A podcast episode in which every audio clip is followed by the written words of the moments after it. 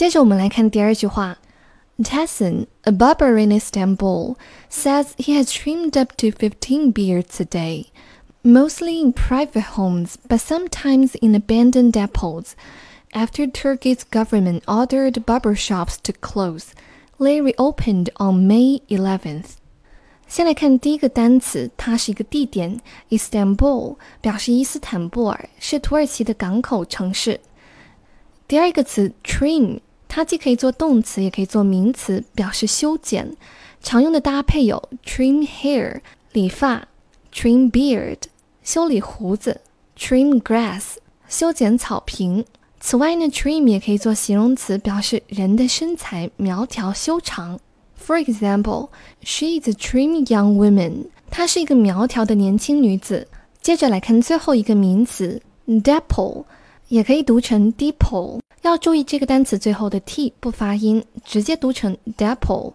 它做名词表示仓库、库房。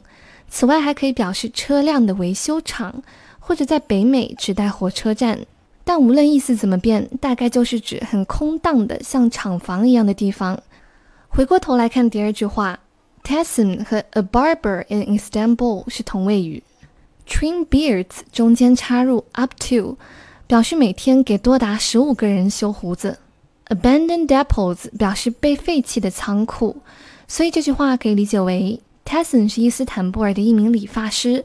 他说，在土耳其政府下令理发店关门之后，他每天修剪多达十五张胡子。大部分是在私人的家里，但有时也会在废弃的仓库里。接着我们来看第三句话 ：Hairdressers across Europe gripe that the rovers are poaching customers, says Jeffrey Mutton, head of Coiffure EU, a trade body. Even before the coronavirus, many of them did not respect health and safety rules. He complains. 先来看第一个单词 gripe。它既可以做动词，也可以做名词，表示抱怨、发牢骚。To complain continuously in an annoying way， 不停的抱怨，让人心烦的那种，就相当于 complain。下一个词 rover，还记得我们在上文当中刚讲过 rove 吗？这个 rover 也是 rove 的衍生词汇，表示流浪者、漫游者。Someone who travels around without a definite direction。当然，在文中呢，并不是说那些流浪的人去做理发师。Rover 在文中是相较于那些有了固定门店的理发师而言的。接着我们来看最后一个动词 poach，它做动词表示侵入他人的地界去偷猎。后来这个单词就演变成了另外一种意思，也就是我们现在很熟悉的挖墙脚，挖另一家公司的员工、顾客都属于挖墙脚。我们再来回看这句话。上半句的主干结构是 hairdresser gripe something，具体抱怨的内容是 let 引导的宾语从句。Rovers are poaching customers，漫游理发师们现在正在挖走顾客。所以这句话可以理解为，欧洲的发型师们抱怨说，漫游者们现在正在挖走顾客。